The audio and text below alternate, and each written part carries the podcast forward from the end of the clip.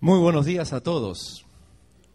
Qué gusto verles, qué gusto saludarles y qué bueno que podamos estar aquí para reconocer una vez más que Él es el admirable consejero, el príncipe de paz, el Dios eterno, digno de nuestra admiración. Si hay una razón por la cual nosotros debemos estar admirados, es porque Dios está aquí, porque Él es eterno y yo quisiera invitarte a que tú puedas poner toda tu confianza en Él. No hay problema que Dios no pueda resolver. La Biblia dice que para Dios no hay nada imposible. Y es asunto de fe, de creer que Dios sí hace maravillas, que Dios sí es bueno. He estado dándole muchas vueltas al tema que quería compartir con ustedes en esta mañana y digo muchas vueltas porque lo que vamos a hablar hoy es un mensaje que no es nadita, nadita popular, no, no gusta, es feo, es un tema feo. Es feo porque habla de, de que no todos van al cielo, que hay un lugar horrible como es el infierno y que algunos lamentablemente van a ir al infierno. Ya los términos que estoy utilizando, yo sé, que son horrendos, horribles, fuera de moda. Hablar de infierno, hablar de que no todos. Pero lamentablemente, querido hermano, es bueno que podamos estar avisados. Hay partes en la Biblia que no podemos taparla y decir, no, no, mejor esto, para que no se molesten, no lo mencionamos.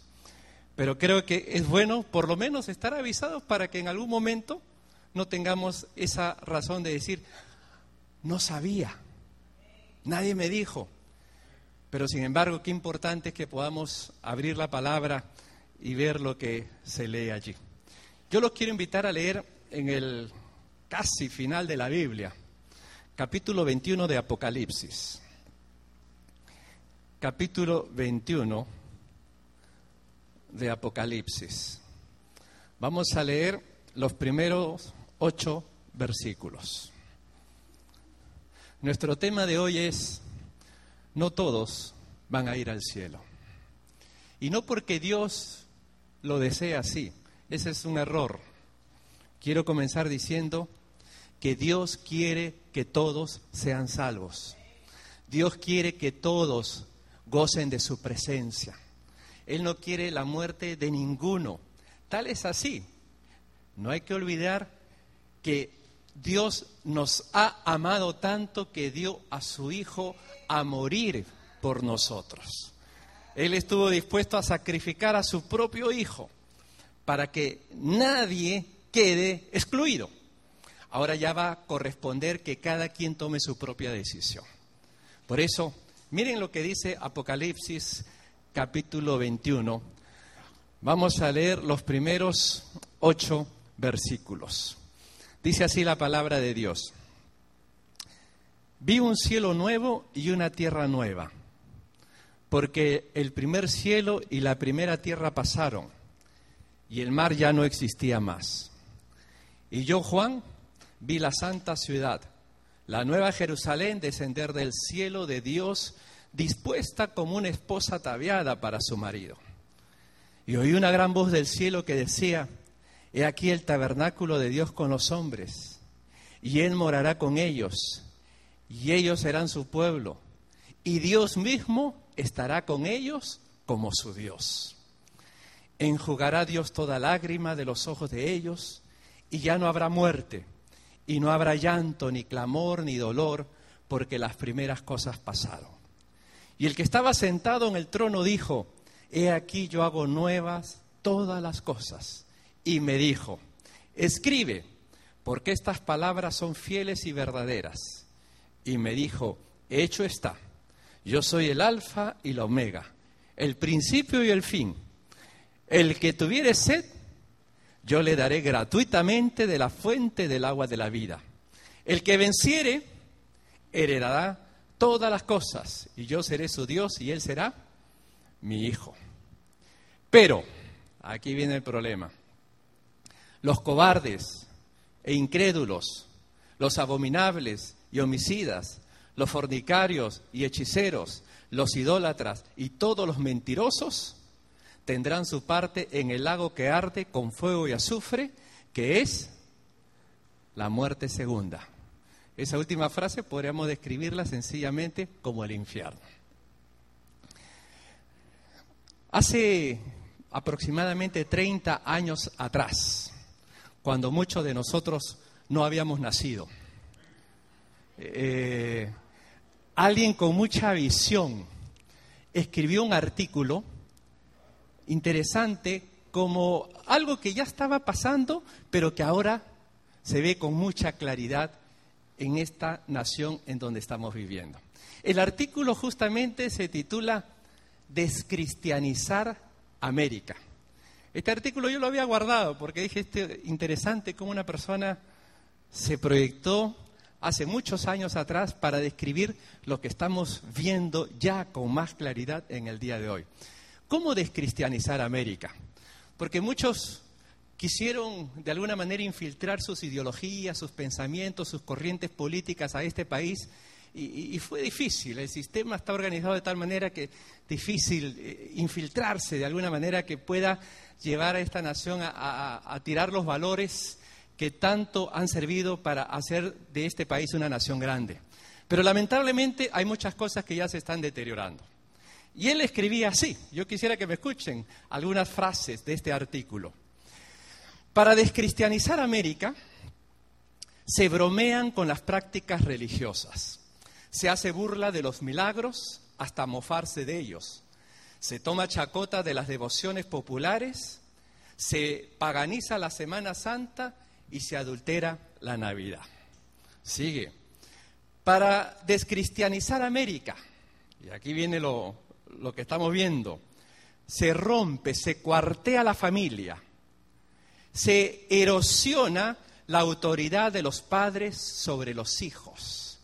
Ustedes recuerdan cómo aquí se ha cuidado mucho ese concepto, al niño no lo toques, no, lo, no, no, no le hagas nada. Y algunos niños jóvenes se valen de esas leyes para decir, si tú me tocas, llamo a la policía. ¿Cuántos hijos han amenazado a sus padres así? Y han dejado que los niños hagan lo que les dé la gana. ¿Saben quién toca a los niños? La policía. Cuando ya tienen 17 y 18 años y los agarran a golpes, les ponen las esposas y los meten a la cárcel. Ahí sí dejan que sea la policía la que se encargue de tocar a, a los que son nuestros hijos. Entonces dice, dice ese artículo, si tú quieres descristianizar América, deja que se rompa el concepto de autoridad de los padres sobre los hijos. Estimula el divorcio. Fomente el aborto. Estamos en un país donde el aborto está permitido. Donde se habla del divorcio como quien cambia de camisa. ¿No? Ya no me gusta esta camisa, me la cambio problema resuelto, no nos hagamos, no, no nos compliquemos la vida. Y se considera eso como algo normal y cotidiano. Sigue escribiendo. Se propugna una libertad de enseñanza que consiste en esto. Los colegios públicos, los colegios laicos, la educación es gratuita. Y los colegios religiosos te cuestan un ojo en la cara. Ahí ya te está dando un mensaje, ¿no? Eh, lo, que, lo que está ahí gratuitamente no vale nada. En cambio, los colegios religiosos, entra a un colegio religioso donde quieren meterte valores importantes, sagrados, pues te va a costar. Para descristianizar América se estimula la relajación de las costumbres, se antepone siempre el ocio al trabajo, ¿no? Se fija como única meta el placer. Miren, hace 30 años, para descristianizar América, se presenta como normal la homosexualidad. A los muchachos ahora les dicen, esa es una alternativa más.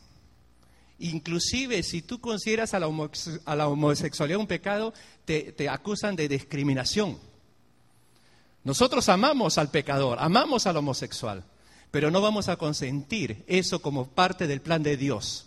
Dios creó al hombre y Dios creó a la mujer. Llámenos cuadrados, no importa. Pero es así el plan y los designios de Dios. Y es como Dios lo estableció. Y dice él, si tú quieres descristianizar América, presenta aunque te llamen homofóbico, ¿no? te dicen, presenta como normal la homosexualidad. Para descristianizar América se propaga entre la juventud el indiferentismo religioso. Antes, en las escuelas, se permitía orar, se permitía llevar la palabra. Ahora dicen, no, por respeto a todas las creencias, ya no hay que hacer eso. Una manera muy sutil de haber dejado de lado el concepto de fe y de reconocer a Dios, como dice nuestro dólar. En Dios nosotros confiamos. Pues ya eso de manera muy sutil se está quitando y se está desapareciendo. Pues para descristianizar América hay que hacer eso, ¿no? Crear entre la juventud una indiferencia a la religión. No, no, ¿qué importa Dios? ¿Qué importa la Biblia? ¿Qué importa la iglesia? Eso es en segundo lugar. Para descristianizar América se intoxica en la escuela, se intoxica en la universidad, se intoxica en los centros culturales, en el cine, en el teatro, con mensajes subliminales o abiertos de la prensa, la radio, la televisión. Para descristianizar América se manipula todo, se corrompe todo, todo se socatea, se confunde todo. La gran maniobra antirreligiosa está a punto de triunfar. Esto se escribió hace 30 años atrás. Y creo que muy bien se podría volver a, escribir y ponerlo como que sea de ahora, de hoy día. Y en parte de ese concepto descristianizador, si vale la expresión, está precisamente el hecho de que a mucha gente le asusta la idea de pensar o de decir de que van a haber algunos que no van a ir al cielo. Eso suena muy duro. Pero yo quiero comenzar diciendo que eso no quiere Dios. Que Dios quiere que todos gocemos y disfrutemos de su presencia. Pero en este pasaje que hemos leído, si bien es cierto, se nos describe, por ejemplo, miren lo que dice el versículo 3, volvamos a leerlo. Apocalipsis capítulo 21, versículo 3. Dice, yo oí una gran voz del cielo que decía, he aquí el tabernáculo de Dios con los hombres, y Él morará con ellos, y ellos serán su pueblo, y Dios mismo estará con ellos. Miren esa expresión, Dios con ellos. No hay dicha más grande que el ser humano va a experimentar que disfrutar cara a cara de la presencia de Dios. Lo que hemos cantado hace un momento, el admirable, el consejero, aquel que nosotros tenemos la esperanza de verle, aquel que nosotros en fe clamamos, pedimos, Señor, socórreme, ayúdame. ¿Cuántas veces en nuestras oraciones está, Señor, ayúdame, Señor, provéeme, Señor, sáname, Señor, fortaléceme? Pues ahora llegará el día en que estaremos con Él. Y el cielo es disfrutar de la presencia de Él. Por eso que mientras estamos pisando tierra y somos seres humanos, aquí todavía en esta etapa de la existencia, uno puede en algunas ocasiones decir, estoy viviendo como en el cielo. ¿Sabes cuándo experimentas eso? Cuando estás en comunión con Dios. Te sientes fortalecido para enfrentar los problemas, te sientes fortalecido para enfrentar la vida, porque eres consciente que una fuerza superior te acompaña. Y esa es la fuerza de nuestro Dios. La fuerza del Dios que vive, que reina, que Él ha prometido estar con nosotros siempre. Ahora, aquí habla de ese lugar donde, como dice ahí, Dios mismo estará con ellos como su Dios. Y se describe algo de eso. Miren el versículo 4. Enjugará Dios toda lágrima de los ojos de ellos. Ya no habrá muerte, ya no habrá llanto, no habrá clamor, no habrá dolor, porque las primeras cosas pasaron. ¿Cuántas lágrimas nos toca derramar a nosotros el día de hoy? Lágrimas y lágrimas. Hay lágrimas de tristeza, de pena, como hay lágrimas de alegría. Pero son muchos los motivos por los cuales derramamos lágrimas. Hay unos que derraman lágrimas de emoción, de, de, casarse, la emoción de encontrar un amigo, la emoción. Otros derraman lágrimas por la emoción de divorciarse. No creo que sea eso. Pero sin embargo, vemos aquí un hecho interesante. Dios enjugará toda lágrima, ya no habrá muerte, ya no habrá más llanto, no habrá clamor, no habrá dolor, etcétera, etcétera. Todo eso como parte de una de las grandes experiencias que vamos a, tener y disfrutar. Sin embargo, hay gente que cuando tú le hablas de eso, te dicen, te han engañado. ¿De dónde ha sacado ese cuento y esa historia? Y dice aquí el Señor en el versículo 5. Y el que estaba sentado en el trono dijo, he aquí, yo hago nuevas todas las cosas. Y me dijo, escribe, porque estas palabras, que son? Fieles y verdaderas. Estas palabras son verdad, son fieles, son verdaderas. Las palabras son importantes. Y creo que aquí tenemos la palabra profética más segura, que es la palabra de Dios. Pero nuestro tema el día de hoy es concretamente hablar acerca de, entonces, ¿quiénes no van a estar? Y es interesante que en el versículo 8 nos describe cuatro personajes, o perdón, cuatro no, ocho, ocho personajes que lamentablemente no van a estar en el cielo. Ahora, permíteme ir haciendo una aclaración. Cuando veamos estos personajes, algunos de nosotros, y yo me incluyo, Tal vez cuando veamos rasgos de alguno de ellos, digamos, wow, me quedé. Frito pescadito. Me toca a mí también ese lugar aparte. ¿Sabes cuál es la diferencia, querido hermano? Que la persona que ha abierto su corazón a Cristo y que ha puesto su confianza en Él como su Señor y Salvador, tiene el recurso de que cuando falta en alguna de estas cosas, le puede pedir al Señor que, que le perdone le puede pedir que su sangre lo perdone y lo limpie. El problema está con aquellos que no han reconocido a Jesucristo como su Salvador. El problema está con aquellos que están practicando y teniendo esto como su modo de vida, su estilo de vida, y no consideran el hecho de que tiene que haber un cambio, que tienen que dejarlo, sino como que forma parte de su conducta y así están viviendo y así se conforman a vivir. Pero quiera Dios que esto nos sirva, en primer lugar, como hijos de Dios, para detectar si hay alguna falla y pedirle perdón al Señor. Y si todavía no hemos tenido ese encuentro con Dios, tal vez sea la ocasión hoy para decirle, Señor, perdóname. Quiero que tú vengas a mi corazón y me des salvación y vida eterna. Y yo creo que en ese sentido debemos de mirarlo. Por eso, brevemente, vamos a mirar a estos personajes. El primero de nuestra lista. Ustedes me van a ayudar porque yo voy a ir también viendo otros versículos de la Biblia. ¿Quién encabeza la lista? Los cobardes. Es paradójico, ¿no?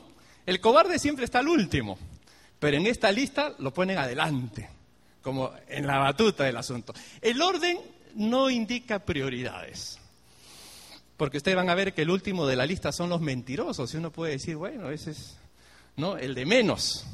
Pero interesante, ¿quién es un cobarde? Porque dice que los cobardes tendrán su parte en el lago que arde con fuego y azufre, que es la muerte segunda. Un cobarde es una persona que tiene miedo a manifestar varios aspectos.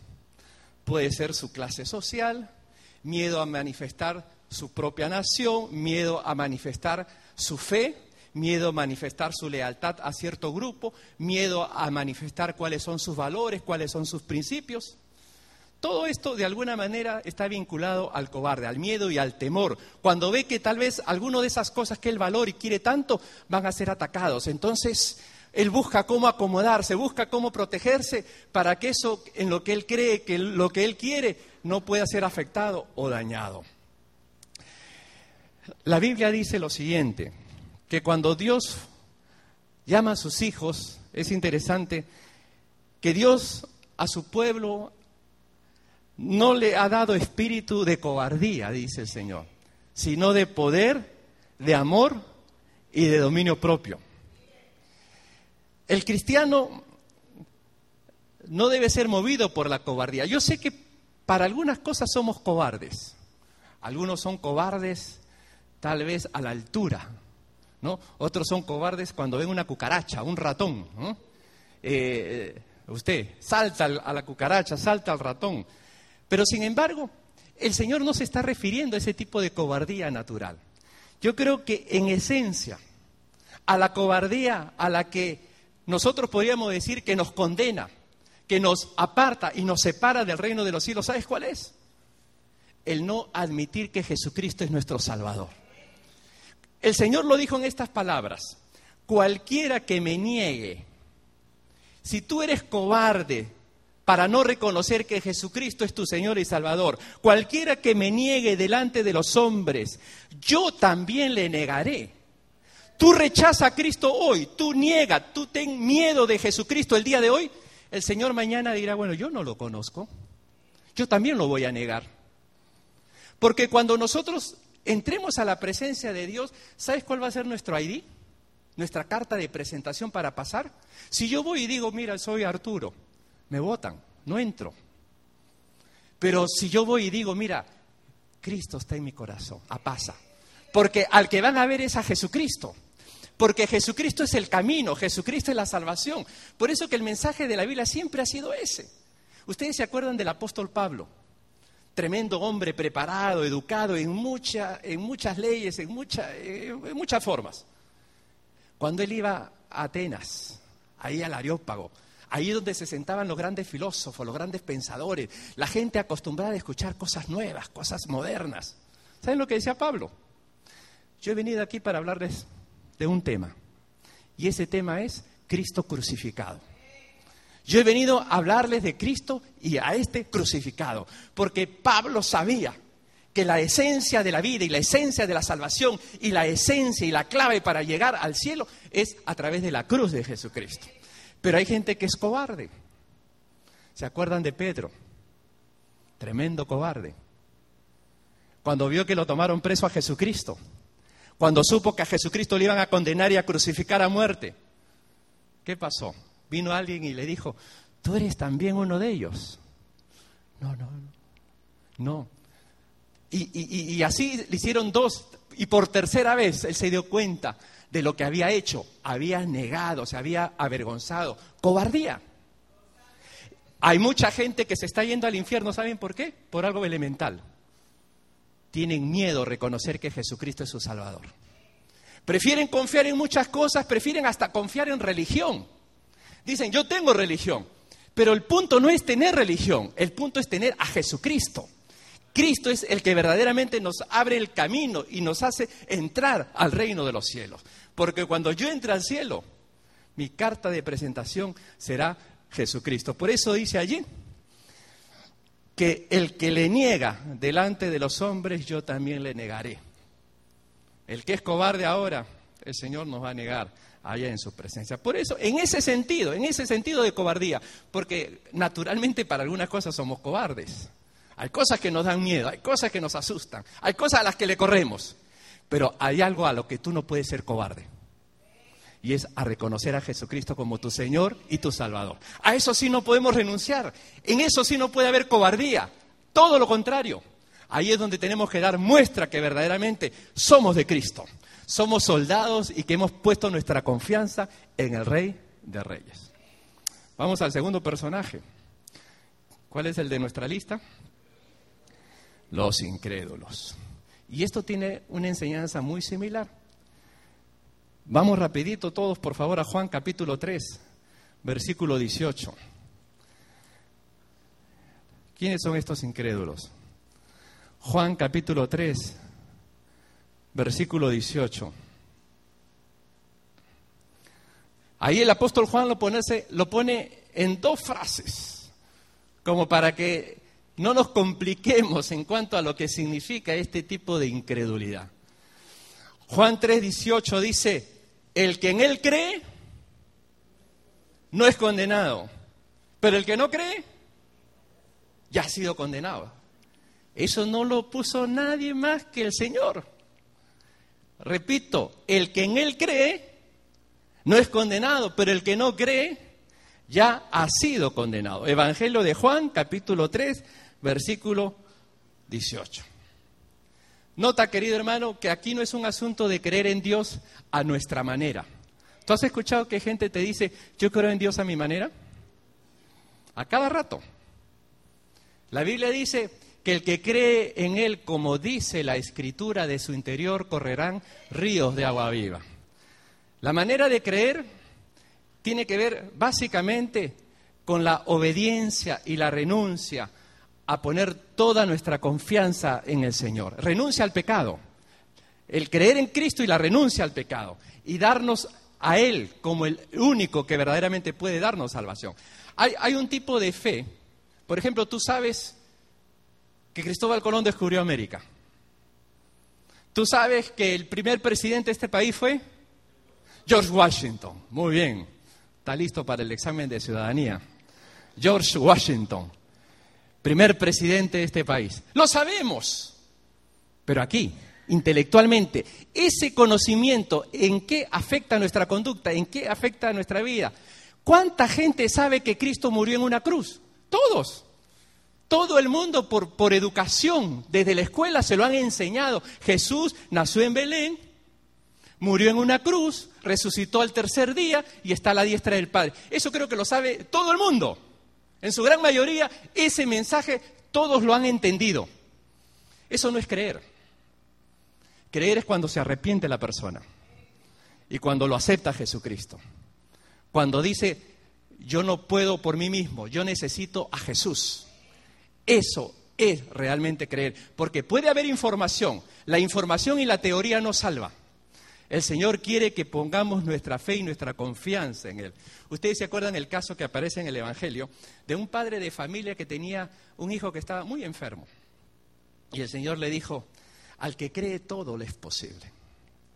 Y este hombre le dice, Señor, yo creo, pero ayuda mi incredulidad. Y yo creo que en un sentido nosotros como cristianos para algunas cosas somos incrédulos. Para algunas cosas no estamos convencidos, no, no, estamos muy seguros. Eso no nos condena. Lo que nos condena es nuestro rechazo a Cristo, nuestra falta de fe y confianza en Cristo como el único que nos va a salvar.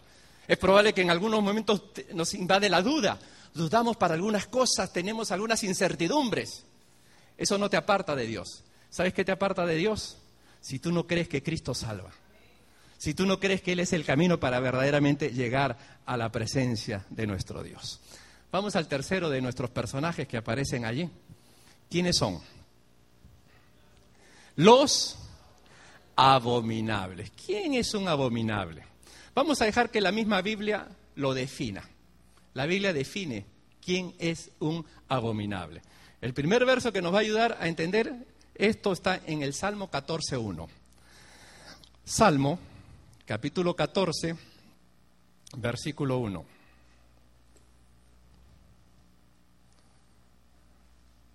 A ver. ¿Estamos? Dice así. Miren ustedes cómo se va describiendo y cómo se va definiendo ¿Quién es un abominable? Salmo 14, verso 1. Dice el necio en su corazón, no hay Dios. Se han corrompido y hacen qué? Obras abominables. No hay quien haga el bien. Primera lección. Los que hacen obras abominables, ¿quiénes son? Las personas que dicen que no hay Dios. Ya tú te vas dando cuenta de dónde nace mucha abominación. Como no hay Dios, como no hay valores, como creamos en lo que se nos ocurre, pues no hay, no hay parámetros, no hay guía, no hay orientación, no hay fe en un ser supremo. Dice allí, el necio en su corazón dice, no hay Dios. Y como no hay Dios, se han corrompido y hacen qué? Obras abominables.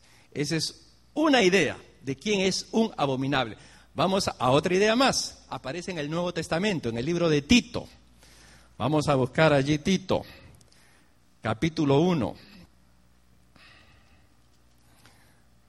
Tito está allí.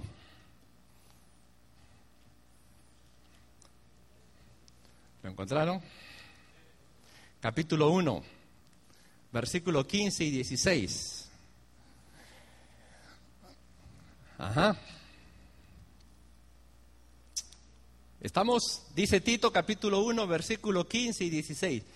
Todas las cosas son puras para los puros, mas para los corrompidos e incrédulos nada les es puro, pues hasta su mente y su conciencia están corrompidas. Y noten, profesan, profesan conocer a Dios, pero con los hechos lo niegan, siendo que abominables y rebeldes, reprobados en cuanto a toda buena obra. Estos dos versos nos ayudan un poquitito a definir quién es un abominable. Se los resumo. Hemos visto que un abominable es una persona que niega a Dios. Segundo, un abominable es una persona que profesando conocer a Dios, con sus hechos, con sus acciones lo niega. ¿Cuánta gente te dice, yo creo en Dios, yo voy a la iglesia? Pero tiene un tipo de conducta que verdaderamente, más que hermana en la fe, parece un primo, ¿no? Hasta sobrino, diríamos, o un adoptado por allí. Y creo que es ahí donde tenemos que darnos cuenta de que el abominable tiene en un sentido a Dios fuera de su vida, fuera de lado. La misma palabra abominable se origina del concepto de alguien que, despide un olor ofensivo, que, que huele mal. Yo me acuerdo hace muchos años atrás, no tanto, cuando todavía no había mucho CD, mucho DVD y no había no tanta película y casi para ir al cine eh, lo común era ir al cine, pues, ¿no? Al, cine, ¿no? Entonces sacaban en el periódico el listing cinematográfico, ¿no? Así se dice, ¿no? Eh, y, siempre en, los avisos, cuando habían películas que sabían que podían dañar, existe la advertencia, hasta ahora lo hay, ¿no? Que ponen una advertencia que tal película puede dañar la moral, ¿no? Y te da, te da toda una serie de, de, explicación. Yo creo que en un sentido quienes hacen eso saben que están produciendo algo que es abominable y que afecta, que daña, que, que rompe, que, que, que orienta en un mal sentido. Por eso que ponen esas advertencias. Y creo que en un sentido una persona que hace obras abominables es un hipócrita, es un homicidio, es un fornicario, es un hechicero, es un idólatra, es un mentiroso. Tiene varias características, porque en esencia es una persona que tiene a Dios de lado.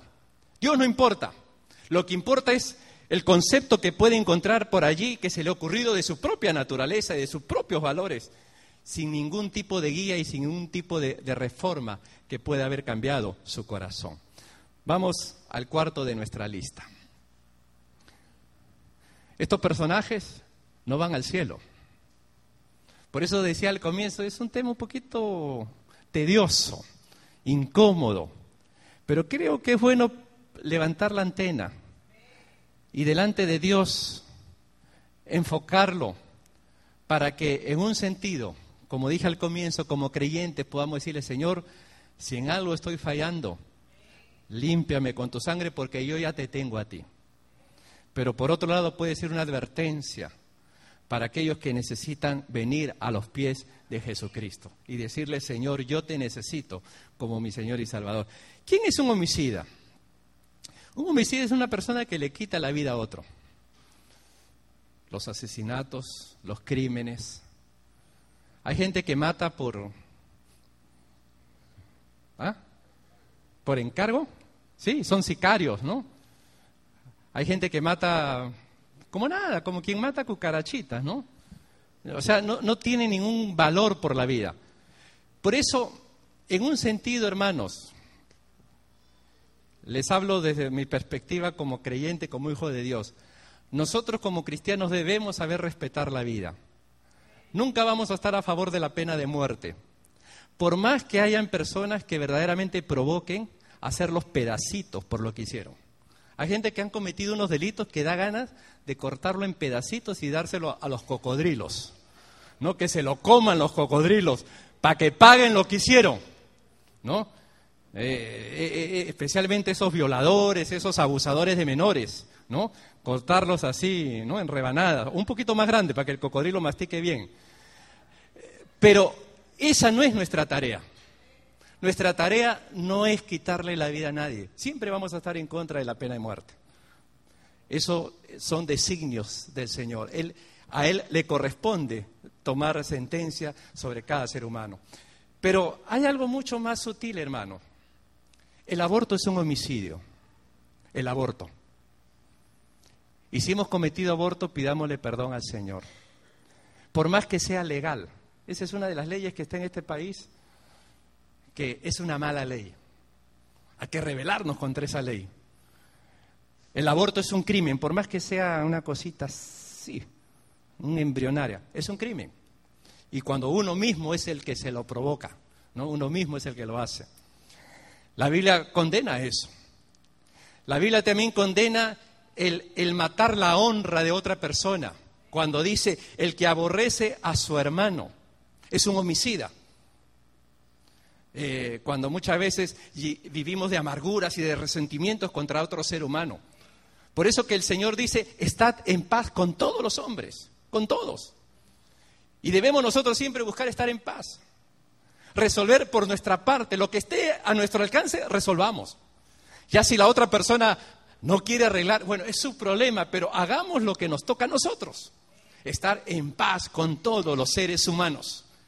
De lo contrario, mantener ese tipo de actitud, eh, llamémosle criminal,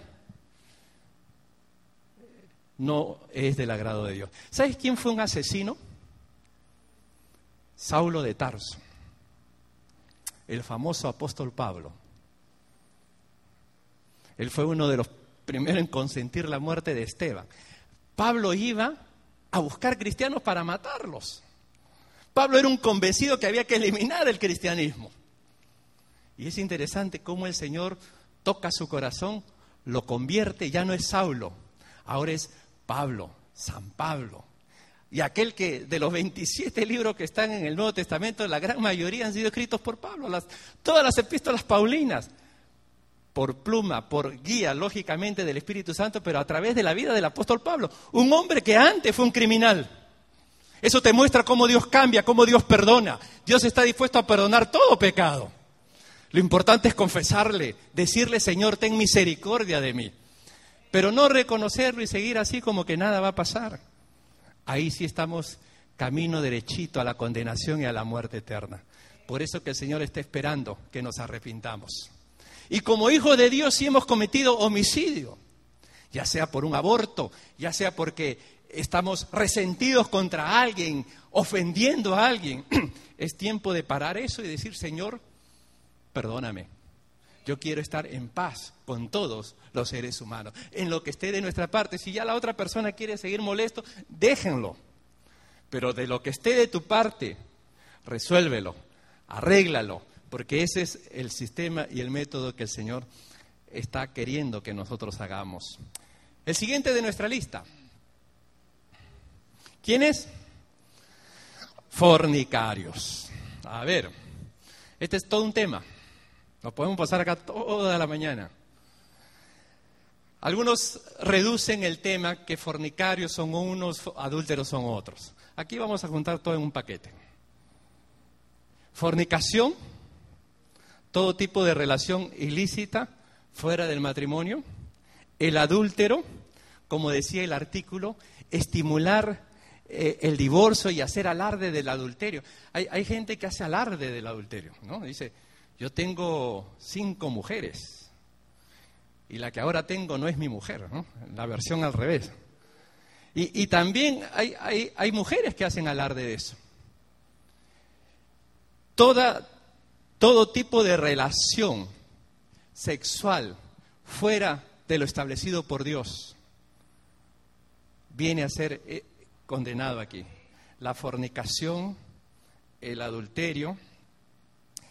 Y creo que es ahí donde nosotros tenemos que estar bien avisados, hermanos, porque ahora no hay que salir a la calle para adulterar.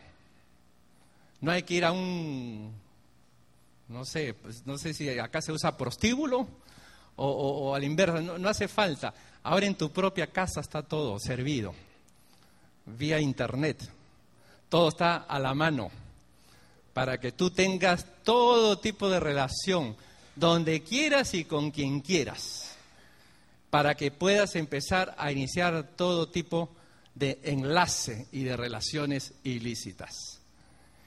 Si en algo hemos faltado, dice el Señor que Él nos perdona de todo pecado.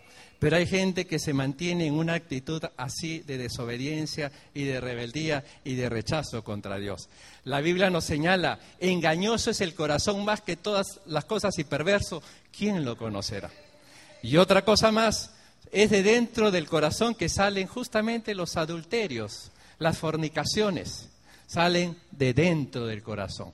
Y eso es lo que el Señor necesita limpiar y remediar en cada uno de nosotros.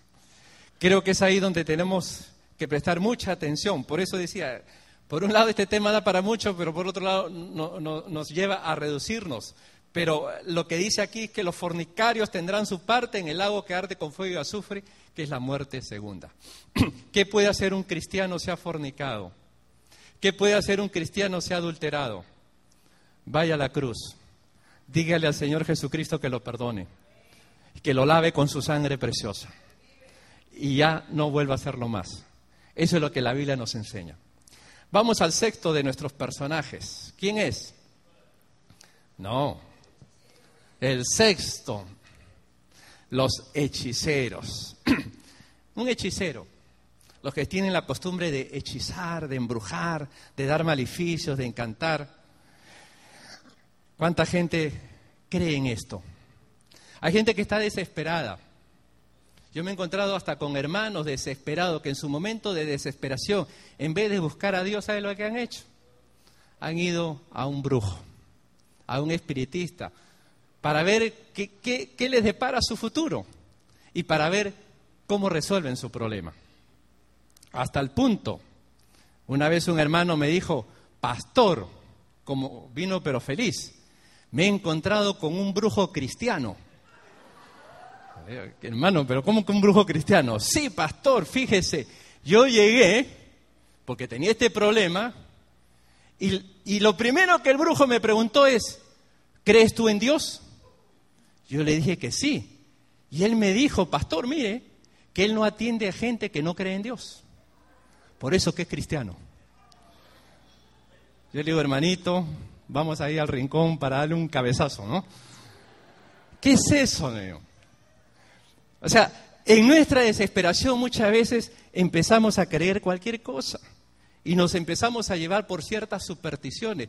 Yo espero, hermano, que si alguna vez me toca caminar contigo y tenemos que pasar debajo de una escalera, pasemos tranquilos. Que si se nos cruza un gato negro, no te me asustes, que nada no va a pasar. Que podemos dormir tranquilo en un hotel en el piso 13 o no vaya a ser como un hermanito, me acuerdo allá en el Perú cuando la, membresía empezó a crecer y a cada hermano que diezmaba se le asignaba un número. Y a medida que iba creciendo, pues me acuerdo que a uno le tocó el 666 y no quería aceptar ese número de diezmo porque se creía que él podía ser la bestia. No, yo no quiero ese número. No, no vaya a ser yo la bestia. ¿No? ¿Qué bestia? La bestia es por no aceptarlo, ¿no? Eh, y, hay veces nos llevamos por supersticiones. Inclusive hay supersticiones evangélicas. Una vez con un hermano, un joven, ¿no? Estoy hablando de tiempos atrás, llegamos a un lugar, ustedes saben que en el Perú, en una época, eh, robaban los carros, pero como agarrar pan ahí, uno tenía que tener mucho cuidado con su auto. Si, si tú podías llevar una cadena y amarrarlo al poste, mejor, ¿no? Pero yo me acuerdo una vez que llegamos a un lugar y el hermano agarra su Biblia y la deja abierta en el asiento de adelante. Y le digo, hermano, ¿por qué está haciendo eso? Me dice, pastor, eso es para espantar a los ladrones. ¿No? Y querido hermano, muchas veces estamos dominados por ciertas supersticiones que nos esclavizan y no nos hacen vivir libres. Miren, les leo dos breves casos. Había un hombre de 42 años que tenía a su abuelo que, lo curaba eh, con animales a los cuales le había hecho una serie de conjuros, ¿no? Eso que hacen los brujos. Asimismo había podido, a través de estos conjuros, había evitado epidemias, había sanado a sus hijos cuando estaban enfermos, a través de una receta mágica en donde intervenían corteza de jamón que enterraban cerca de la casa. En todo el proceso usaban el nombre de la Trinidad, porque los brujos dice, en nombre del Padre, del Hijo y del Espíritu Santo. ¿no? La receta parecía eficaz, los niños se ponían buenos, pero interesante, han pasado los años y muchos de ellos están sintiendo los efectos. Sus hijos, sus nietos, todos viven bajo pesadillas. Algunos, aunque quisieron ser cristianos, no podían conseguirlo. Y varios de ellos tuvieron dotes de medium. Y, muchos de estos miembros de la familia eh, terminaron como homosexuales, transvestis. Todo como consecuencia de todo ese tipo de práctica. Si alguien se ha metido en brujería en este tipo de práctica, pídale perdón al Señor. Otro caso, una joven que es hechicera, constantemente echaba conjuros sobre su hijo porque se le enfermaba. Hablando de niños, ¿no? ¿Has visto que le ponen a veces la cintita roja? Para que no lo ojeen, ¿no? O el guairuro, ¿no? ¿Cuántas cosas creemos? En vez de creer en Dios, que vive y reina, nos recurrimos a una serie de fantasías y cosas extrañas. Bueno, cuando el niño tuvo ocho años, a este niño que lo curaban con, con una serie de actos de brujería, empezó a mostrar un temperamento terrible tan terrible que torturaba a los animales hasta verlos morir. ¿no? Torturaba gatos, perros, los mataba vivos. Cuando llegó a los 13 años, se hizo un alcohólico notorio, borracho. Hoy día, dice, bebe de 8 a 10 litros diarios de licor y su vida sexual es con animales. Este, este muchacho ahora, él tiene más satisfacción teniendo sexo con animales. Uno dirá, son desviaciones, son cosas, pero no en estos casos está la mano del diablo, de haberle invitado a las curas, a los remedios, todo eso que ofrecen los satánicos, los brujos, las botánicas y todo ese, ese tipo de, prácticas a las cuales tenemos que rechazar. Hermano, no hay como poner nuestra confianza en Jesucristo, sin necesidad de tener ningún... Eh, ¿Cómo se llaman este, cuando uno carga algo para protegerse? amuleto, sin amuletos y sin cositas. No te preocupes, deshácete de cualquier amuleto, cualquier cosa que tú creas que te está protegiendo. ¿Cuánta gente no quiere deshacerse de algún cuadrito, de alguna cosita, porque dice, no, es milagroso? Y si lo saco. Yo me acuerdo hace muchos años, a nosotros nos robaban mucho en la azotea, vivíamos en un edificio cuando era soltero, y mi mamá creyó que con una calavera, mi mamá Rosita, la famosa Rosita, le metieron el cuento que había que agarrar una calavera de un cementerio. Vayan a saber a qué, a qué, a qué, a quién dejaron ahí. Y a esa calavera se le hizo una misa. Le tenía que hacer una misa. Y después de hacerle una misa, ponerle en una caja y ponerle en ese lugar donde se tendía la ropa, porque ya estábamos cansados de que nos robaran. Hermanos, acto milagroso, entre comillas, nos dejaron de robar. Miren cómo, cómo es Satanás de astuto. ¿Qué creó eso? Ah, sí, pues hay poder en esas calaveras que se, se, les hace misa y todo lo demás. Porque la tendencia es esa.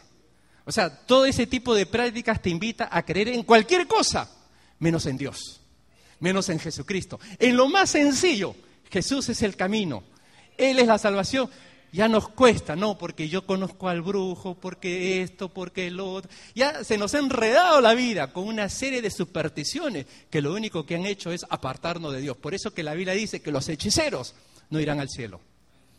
Aunque nos duela, nos entre el sentimentalismo y todo lo demás. Uno puede ser sincero, pero sinceramente equivocado. La sinceridad no es suficiente. No hace falta sinceridad solamente. Hay que estar fundamentado en la verdad. Y la verdad que viene de la palabra de Dios. Así como dice el proverbio, hay caminos que al hombre le parecen derecho, le parecen derecho, pero su fin son caminos de muerte. De la misma manera, hay creencias que nos pueden parecer muy buenas, milagrosas, que lo hemos comprobado que tiene efecto, como mi mamá que creyó en esa calavera y ya efectivamente ya no nos robaban. Por arte satánico ya no nos robaban pero su fin son creencias de muerte. Nuestro siguiente personaje, ¿cuál es? Los idólatras. Permíteme resumirle, resumirlo. Idolatría tiene que ver con todo aquello que está ocupando el lugar de Dios en tu vida, en el centro de tu vida, lo que mueve el motor de tu existencia, ¿quién está en el trono? ¿Quién está ocupando ese lugar? Algunos está su propio yo. Otros han puesto a la familia. Otros han puesto el dinero, el trabajo, la novia, el novio, etcétera. Allí tiene que estar, número uno, se lo digo en inglés, number one. Ahí tiene que estar el Señor. El número uno tiene que ser Dios. ¿Qué es lo que determina tus decisiones? ¿El Señor o tú? ¿O tu familia nada más?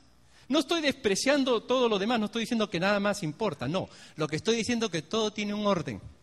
Y en este caso, un idólatra es aquel que tiene como Dios cualquier cosa o persona que no sea Dios.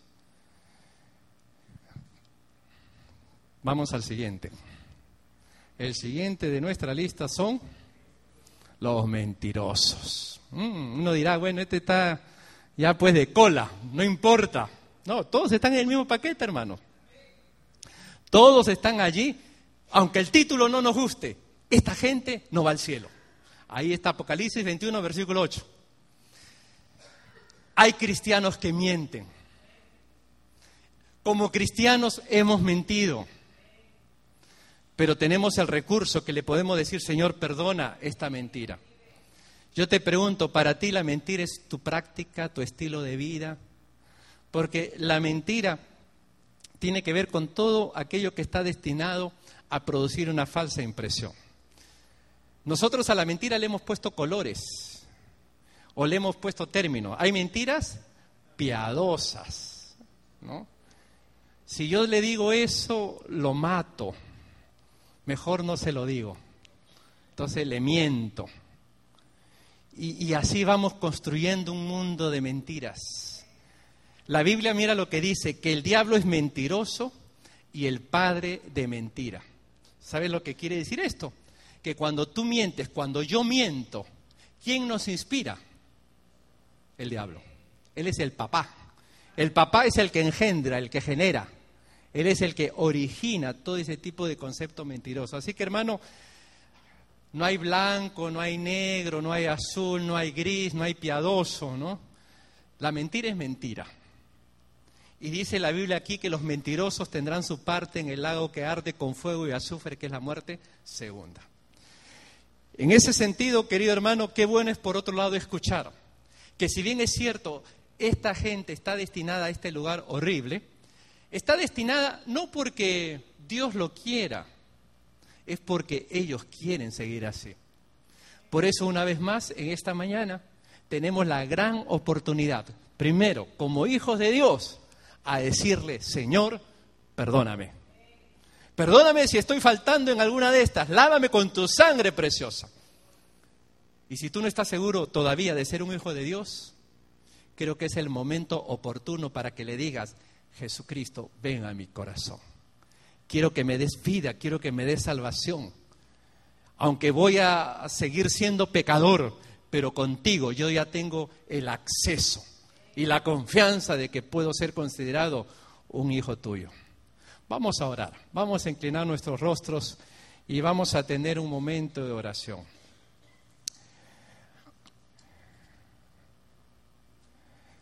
Dios no quiere la muerte de nadie. Dios quiere que todos vengamos a Él. Y esta mañana, querido hermano, me lo digo a mí mismo. Si estamos faltando en alguna de estas cosas, ya sea como, como cobarde, porque estamos negando a Jesús, ya sea como incrédulo, también porque lo estamos negando, abominable, homicida, fornicario, hechicero, idólatra, o como mentiroso. Si algo de eso todavía está formando parte de nuestros rasgos, como hijo de Dios tenemos la ventaja de decirle, Señor, lávame con tu sangre preciosa. Pero si tú no estás seguro de que Cristo está en tu corazón, porque nunca le has dicho, Jesús, ven a mi corazón, tal vez esta sea la mañana, este sea el momento en que tú quieras empezar una vida nueva. Y tú quieras decirle, yo quiero ser parte de uno de los que va a entrar al reino de los cielos. Para eso no hay que complicarse, es solamente una acción de fe. Y la acción de fe es creer en Jesucristo como el que salva. No te va a salvar ni la religión, ni el estilo de vida, ni siendo buena gente.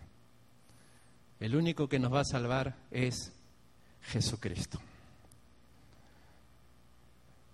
Por eso que me animo en esta hora si hubiera alguna persona que todavía no le ha pedido a Cristo a venir a su corazón y quieres tomar esta decisión, yo te voy a pedir que me lo indiques levantando tu mano. ¿Quieres que Cristo venga a tu corazón? Yo solamente voy a orar por ti, porque la decisión es personal. La decisión es tuya. Solamente indícame levantando tu mano. ¿Habrá alguna persona? Levanta tu mano. Este es el momento para decirle, Señor, venga a mi corazón. Que Dios te bendiga. Puede bajar su mano. ¿Alguien más? Dios te bendiga. Que Dios te bendiga. Es una señal como diciendo, ora por mí, yo quiero que realmente Cristo Jesús venga a mi corazón. Vamos a tener una palabra de oración. Yo voy a orar por los que han levantado su mano. Pueden dejar su mano en alto, sí, déjenla como, como muestra. Todos los demás estamos orando. Aquí no es un asunto de ver quién lo hace, sino es un asunto glorioso. De decir, Señor, quiero venir a ti. Yo voy a orar por usted que ha levantado su mano. Padre, en esta hora te quiero rogar en el nombre de Jesucristo que aquellos que están levantando su mano, tú los puedas sellar con tu presencia, que tú puedas, Señor, mostrarles una vez más el camino de salvación. Te ruego, Señor, que ellos puedan reconocer a Jesucristo como su Salvador. Obra en sus corazones y permíteles que a partir de ahora, en un acto de fe, puedan decirle a Jesús, Salvador y Señor de sus vidas. Gracias te damos, Padre. También oro por todos nosotros, oro por toda tu iglesia, que si en algo de esto se está faltando, que tú seas, Señor, limpiando y renovando. Gracias te damos. En el nombre de Cristo Jesús. Amén.